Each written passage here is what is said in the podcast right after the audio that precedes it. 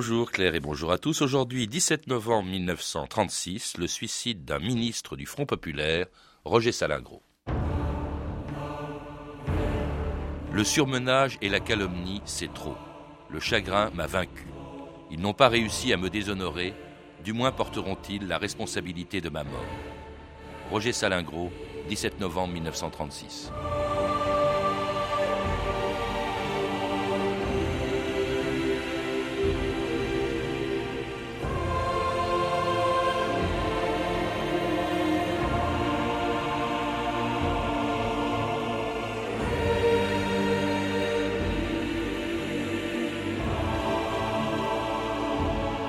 2000 ans d'histoire.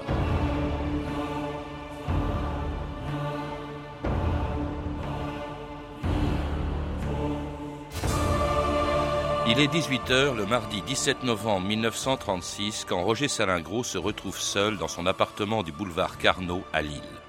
Devant la photo de sa femme morte 18 mois plus tôt, il écrit deux lettres d'adieu, l'une à son frère Henri, l'autre à Léon Blum, auquel il explique pourquoi, ce jour-là, il a décidé de se suicider. Puis Roger Salingro ouvre le gaz de la cuisinière, pose sur son bureau deux numéros du journal Gringoire qui le traîne dans la boue depuis trois mois et songe peut-être, avant de mourir, au meilleur moment de sa vie. Ses études à l'école normale, son ascension au Parti socialiste, son élection à 36 ans à la mairie de Lille, et ce jour où Léon Blum avait fait de lui le ministre de l'Intérieur du Front populaire. C'était en juin 1936, trois mois à peine avant le suicide de Roger Salingro, et pendant que la France entière était en grève. Monsieur le chef, ma voix s'élève pour vous annoncer sans façon que nous allons nous mettre en grève. Ce que nous voulons, nous l'aurons. D'abord parce que c'est la mode. Et puis pour embêter le patron. Ah, c'est comme ça. Eh bien, mes chers amis, vous aurez tout ce que vous désirez.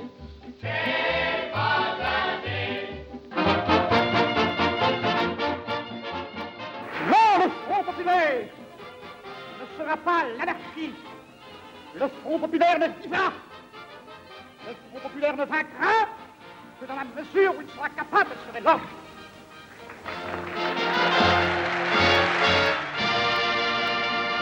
Le Front populaire ne vaincra que s'il est capable d'assurer l'ordre. C'était le ministre de l'Intérieur de Léon Blum en 1936, Roger Salingro, quelques semaines à peine avant son suicide. Pascal Horry, bonjour.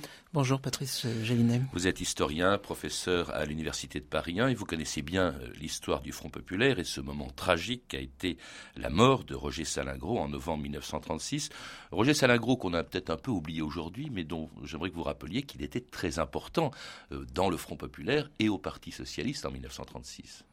C'est d'abord pour les, socialistes de l'époque euh, un des barons, pourrait-on dire, euh, du, parti, puisqu'il est député maire, vous l'avez rappelé euh, en commençant, de, Lille et mm, la région qu'on n'appelle pas encore région Nord-Pas-de-Calais, mais enfin la fédération SFIO du Nord, la fédération SFIO du Pas-de-Calais, ce sont des bastions. Des bastions d'ailleurs d'un socialisme vraiment enraciné dans la classe ouvrière et avec une, tendance dite guédiste, c'est-à-dire euh, d'un marxisme assez orthodoxe, encore très, très pugnace à cette époque-là. Et, Salingro appartient à cette logique euh, guédiste. Mais il faut savoir, parce que ça va éclairer la suite, que Julie Gued s'est rallié en 1914 à l'Union sacrée. Donc le, représentant de l'aile strictement marxiste a accepté la logique de la défense nationale en 14, ce qui éclaire l'évolution de Salingro. Il s'inscrit, il est né à Lille en 1890.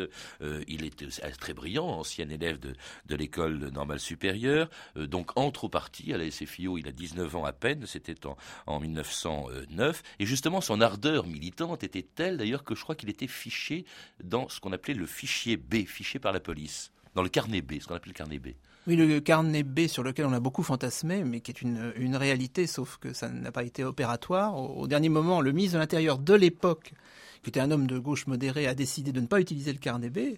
Au dernier moment, c'était la déclaration de garde 14. C'était la liste de tous ceux qui avaient déjà été repérés pour leur menée antipatriotique, grosso modo les anarchistes, les syndicalistes, les socialistes repérables, qu'on pouvait arrêter immédiatement en cas euh, de déclaration de guerre, euh, puisqu'on considérait qu'ils allaient euh, poignarder la défense nationale dans le dos. Et le ministre de l'Intérieur de l'époque ne l'a pas fait, bien lui en a pris, puisque globalement, la plupart de ces militants-là se sont ralliés à, l'Union sacrée, à commencer par Gued et à la base quelqu'un comme Salingro. Alors Salingro qui euh, est incorporé en 1914 au 6e bataillon du 233e régiment d'infanterie euh, comme cycliste, hein, c'est-à-dire agent de liaison euh, sur le front de, Champagne où il est fait prisonnier par les Allemands le 7 octobre 1915. Et là, c'est à l'origine du drame dont nous allons parler, Pascal Horry, car tout de suite, comme il est allé, il est parti, dit-il, ou dit-on, chercher un camarade qui avait été tué, eh bien, on le soupçonne de désertion. Et même si le Conseil de guerre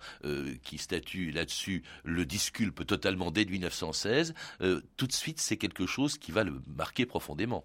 Oui, c'est extraordinairement romanesque. Hein. On imagine très bien le traitement euh, qu'on peut en, faire à, l'écran ou dans un, dans un livre, puisque par camaraderie, c'est très important, hein, l'esprit de camaraderie dans les tranchées. Ça, ça explique beaucoup de choses, y compris dans l'entre-deux-guerres, dans les solidarités entre anciens combattants.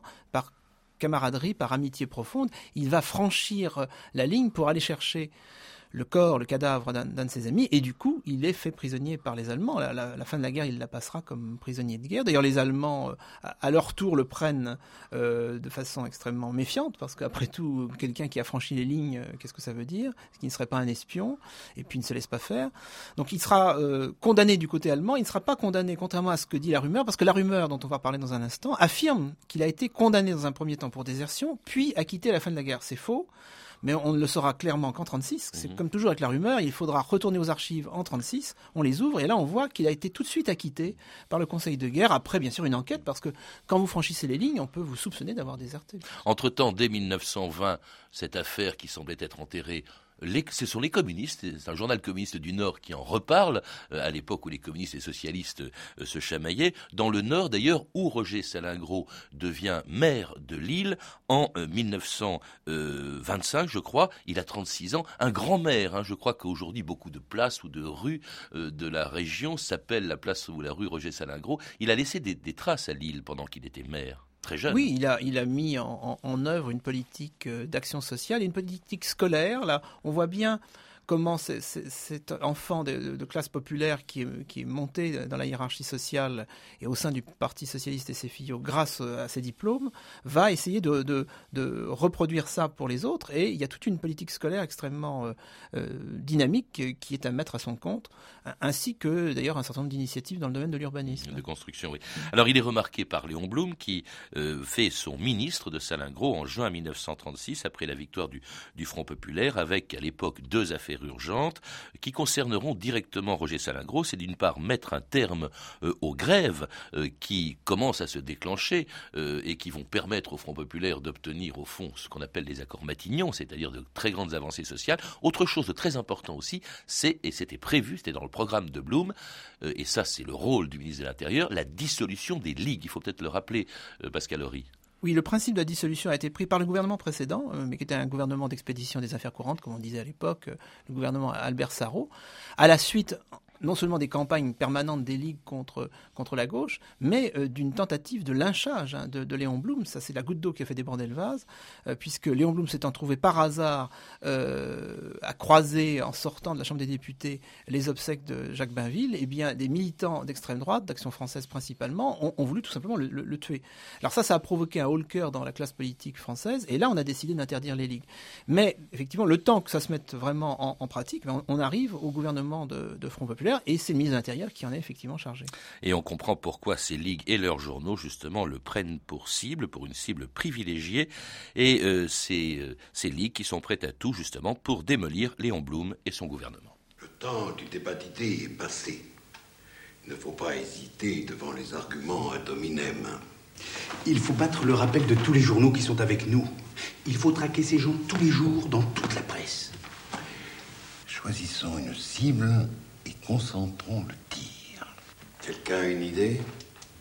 Celui qui a dissous les ligues, Salangro. Ah Pas mal ça Mais par quel bout le prendre? En cherchant un peu, on trouvera quelque chose sur l'homme. Salangro aurait déserté en 1915. Ça, c'est bien. Nous sommes le 9 juillet. Le 14 me semble une date idéale pour déshonorer le gouvernement de la République. Et vous en conviendrez, nul mieux que l'action française ne peut prétendre à cet honneur. Et c'était l'extrait d'un excellent téléfilm de Denis de la Patelière, l'affaire Salingro, attaqué donc violemment à partir du 14 juillet 1936, en effet, Pascal Horry, par deux journaux qui comptent beaucoup dans la presse de cette époque des années 30. Euh, L'Action française, on vient de l'entendre, qui est un journal et un mouvement, et aussi Gringoire. Oui, l'Action française est un, est un quotidien dont l'audience est d'ailleurs euh, disproportionnée par rapport à son véritable tirage, hein, qui, qui n'est pas si extraordinaire que ça. Mais c'est vrai qu'on lit, je ne suis pas sûr de dire qu'on lise tous les jours beaucoup euh, Charles Maurras, parce que bon, ces éditoriaux n'en finissent pas, mais on lit aussi les attaques violentes euh, à Dominem, et en particulier celle de Léon Daudet. Et puis alors, Gringoire, alors Gringoire, ça c'est encore autre chose. C'est un hebdomadaire qui, en 1936, justement à son apogée, vend plus de 600 000 exemplaires. C'est énorme. Ah, c'est énorme, d'autant plus qu'il est flanqué sur, sur à peine sa gauche par un autre hebdomadaire de droite qui est Candide, et, qu'avec Je suis partout, ça fait trois hebdomadaires euh, de droite, voire d'extrême droite. Alors Gringoire est clairement à l'extrême droite en 1936, qui tirent à un million d'exemplaires. Et en face, vous avez grosso modo là aussi trois hebdomadaires de gauche qui tirent à 300 000. On, on, mmh. voit le rapport de force, il est de 1 à 3 en faveur de la droite, voire de l'extrême droite. Et qui tire à de très nombreux exemplaires, et qui tire aussi justement sur les ministres de, de Léon Blum, et sur Léon Blum lui-même, avant qu'il s'en prenne à Salingro à partir du 14 juillet 1936, Pascal Horry, il y avait déjà eu des attaques, et des attaques très violentes et très antisémites, contre justement trois des ministres ou du Premier ministre de, de l'époque, étaient Léon Blum, Jean Zay et Pierre Cotte. Oui, pour des raisons diverses. Bon, Léon Blum, parce qu'effectivement, il, il avait tout pour attirer les foudres. Il était quand même le, le leader charismatique de la, SFIO, le directeur politique du Front Populaire. Il était juif. Il avait une réputation d'intellectuel. Enfin bon, le populisme pouvait se revancher sur, euh, sur lui. Et quand même, Charles Maurras lui-même, autre intellectuel, mais d'extrême droite, est allé jusqu'à évoquer un, couteau de cuisine pour se débarrasser de Blum. Quand même, on est loin de la, la métaphore. On, on, ne peut pas imaginer aujourd'hui la violence. Euh, on ne pourrait pas écrire le quart du dixième de ça aujourd'hui. Il faut être très clair. La, loi sur la liberté de la presse était extrêmement, euh, je dirais, libérale, en effet, et permettait hein, des tombereaux d'insultes. Oui, l'antisémitisme était, se, déchaînait. Et alors, euh, on choisit ces hommes qui ne répondent pas, et finalement, ça n'a pas de prise. Blum ne répond pas, refuse de répondre à ces attaques antisémites de, de ces journaux, de Gringoire, de l'Action française. En revanche, euh, comment dirais-je, Roger Salingro va le faire, il va, il va répondre, mais à ce moment-là, il se doute pas du tout qu'il va être attaqué. Euh, il ne se doute de rien. Il est beaucoup plus préoccupé, en fait, par le problème qui est le plus urgent pour le ministre de l'Intérieur qu'il est, les 2 millions de grévistes qui vont, justement, qu'il veut calmer, euh, en leur annonçant la signature des accords Matignon. On écoute Roger Salingro. Après de longues heures de pourparlers souvent difficiles, nous venons enfin d'aboutir à un accord. Dans le plus bref délai sera repris le travail. Le gouvernement est heureux d'avoir déterminé cette solution d'un conflit qui autorisait de lourdes craintes. Il a pesé de toute son autorité pour déterminer cette solution heureuse. Il se doit, en toute équité, de rendre hommage au large esprit de conciliation dont ont su faire preuve les parties aux prises.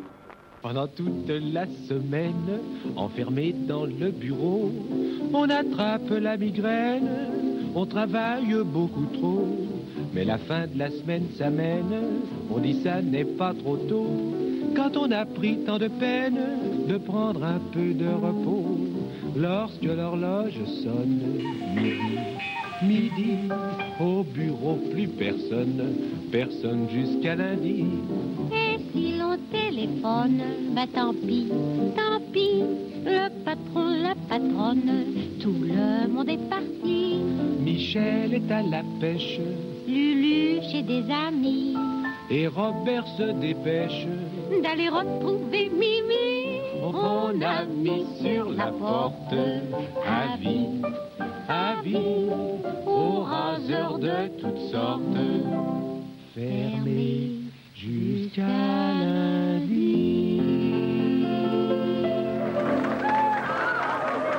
Mireille et Jean Sablon, fermé jusqu'à lundi, une chanson que tout le monde connaissait en 1936, à l'époque où les accords Matignon, justement, euh, avaient décidé de donner les 40 heures, les congés payés, des augmentations de salaire. Accords Matignon, Pascal Horry, dans lesquels Roger Salingro, bien que ministre de l'Intérieur, a joué un rôle considérable. Je crois que c'est même lui qui les a, qui en a annoncé le contenu quand ils ont été signés en juin 36. Oui, c'était d'ailleurs la mission du ministre de l'Intérieur que de mettre en quelque sorte en, musique des accords, dont le, point le plus important d'une certaine façon, c'est qu'il s'appelait Matignon, ce qui voulait dire quelque chose de complètement révolutionnaire. Le chef du gouvernement, en l'occurrence Léon Blum, intervenait dans un conflit social qui théoriquement ne concernait que le patronat et les syndicats. Mais les deux partis se sont tournés vers Matignon, donc vers le gouvernement. Ça, c'est tout à fait remarquable. On y est un peu habitué aujourd'hui. À l'époque, c'est complètement sans précédent. Il va avoir du mal quand même euh, à rétablir justement à, la reprise du travail. Il va mettre du temps à se faire, beaucoup de temps. Hein. Elle ne s'est pas faite immédiatement après la signature des accords Matignon, Pascal Horry. En fait, ça se passe en deux temps. Le plus gros s'arrête quand même assez vite à partir du moment surtout où le Parti communiste a passé la consigne, il faut savoir terminer une grève, formule célèbre, souvent glosée, et paradoxalement, mais c'est un paradoxe qu'on peut comprendre, c'est l'aile gauche des socialistes qui, freine. Les communistes, à partir du moment où ils ont reçu le message, euh, passent la, consigne. La CGT est en train de devenir, qui à, son tour a, gonflé ses effectifs dans des proportions inimaginables, est en train de passer progressivement sous contrôle communiste, mais enfin à l'époque c'est à peu près équilibré, donc la CGT transmet, CGT transmet la consigne. Mais par exemple, Roger Salingro va être obligé en septembre euh, d'arbitrer des conflits dans le textile lillois. C'est-à-dire que dès l'automne, des conflits ressurgissent sur l'interprétation mmh. des conventions collectives et en particulier des, tribunaux d'arbitrage. Et cela au moment où il découvre justement les articles de l'Action française et de Gringoire qui vont s'acharner sur lui pendant trois mois. Monsieur le ministre, j'ai là un typo du journal Gringoire. Il dit qu'ils sont en train d'imprimer un article dégueulasse. Il ne veut parler qu'à vous. Oui, je voulais vous voir parce que l'article de Gringoire est vraiment dégueulasse. Salengro est-il passé aux Allemands le 7 octobre 1904 Est-il exact au bataillon? On se demanda si Salengro n'en avait pas révélé les emplacements à l'adversaire.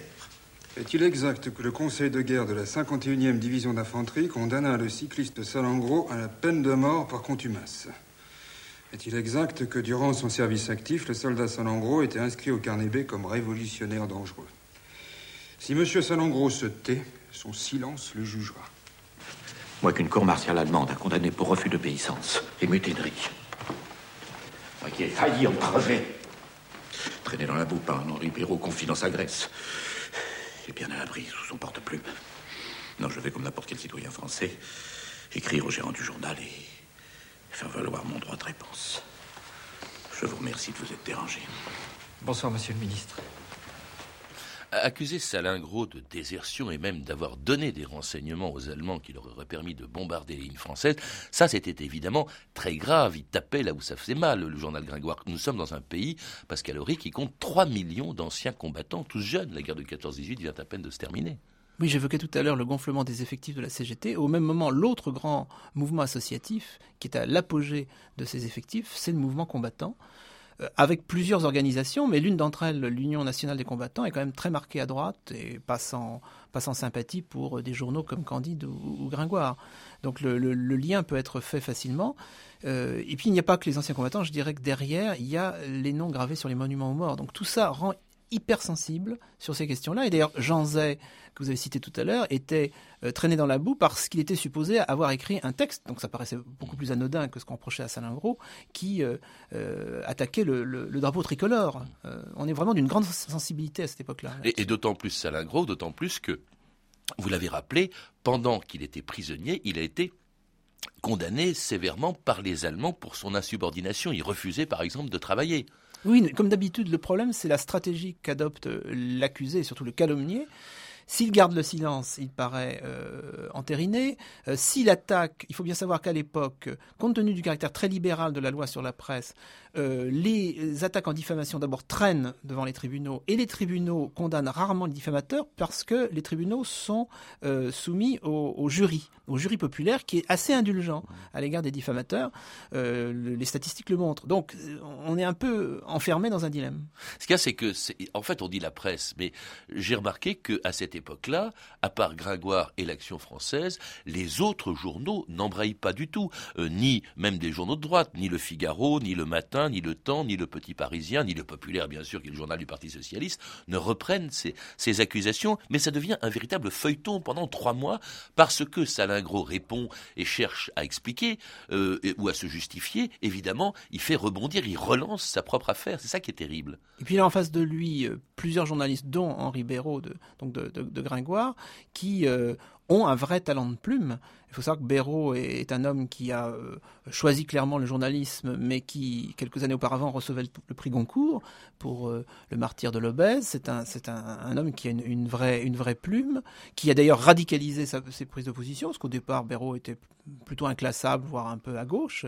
Donc c'est, c'est, un homme euh, de, talent qui, qui, va, qui, qui, ne va pas lâcher sa proie. Mais féroce en plus, parce qu'il a une plume vraiment acide. La première des choses qui se passe, c'est qu'il y a une commission d'enquête qui est diligentée par le gouvernement, euh, dirigée par le général Gamelin, commandant en chef à l'époque.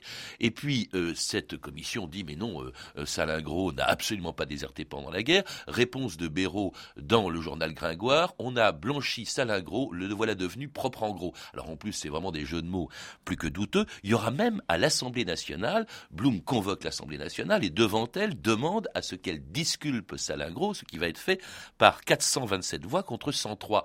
Et malgré tout, ça c'est le, le 13 novembre, et malgré tout, Salingro, malgré cette victoire, malgré le fait qu'il est disculpé par tout le monde, eh bien, il se suicide quatre jours plus tard. Mais regardez les, effectivement les dates. Hein. L'article de, de, de Béraud, propre en gros, paraît juste avant le 11 novembre. Mmh. À, à l'époque, le 11 novembre, ça pèse. Hein.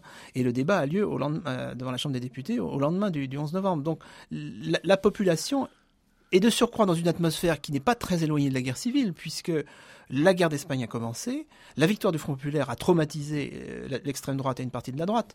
Donc on est vraiment à couteau tiré. Hein. Qu'est-ce qui peut expliquer quand même, après cette disculpation par l'Assemblée puis par la Commission, le suicide? Il rentre chez lui le 17 novembre, il se retrouve seul, c'est un homme seul. Hein. Il faut rappeler que sa femme est morte 18 mois plus tôt.